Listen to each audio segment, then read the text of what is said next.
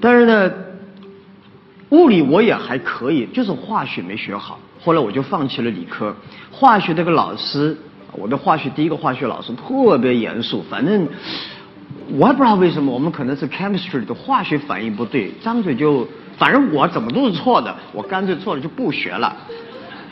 所以，一个老师对一个人生一辈子的影响之大，是超过我们大家。我们每个人，你今天语文好也好，数学好也好，体育好也好，美术好也好，都是因为老师对你的认可，老师对你的欣赏。一个简单的表扬，可能真的。昨天那个同学的那个找了二十五年老师那个同学，就是很感动，就是一个表扬，一个认可，啊，尤其是很调皮的孩子。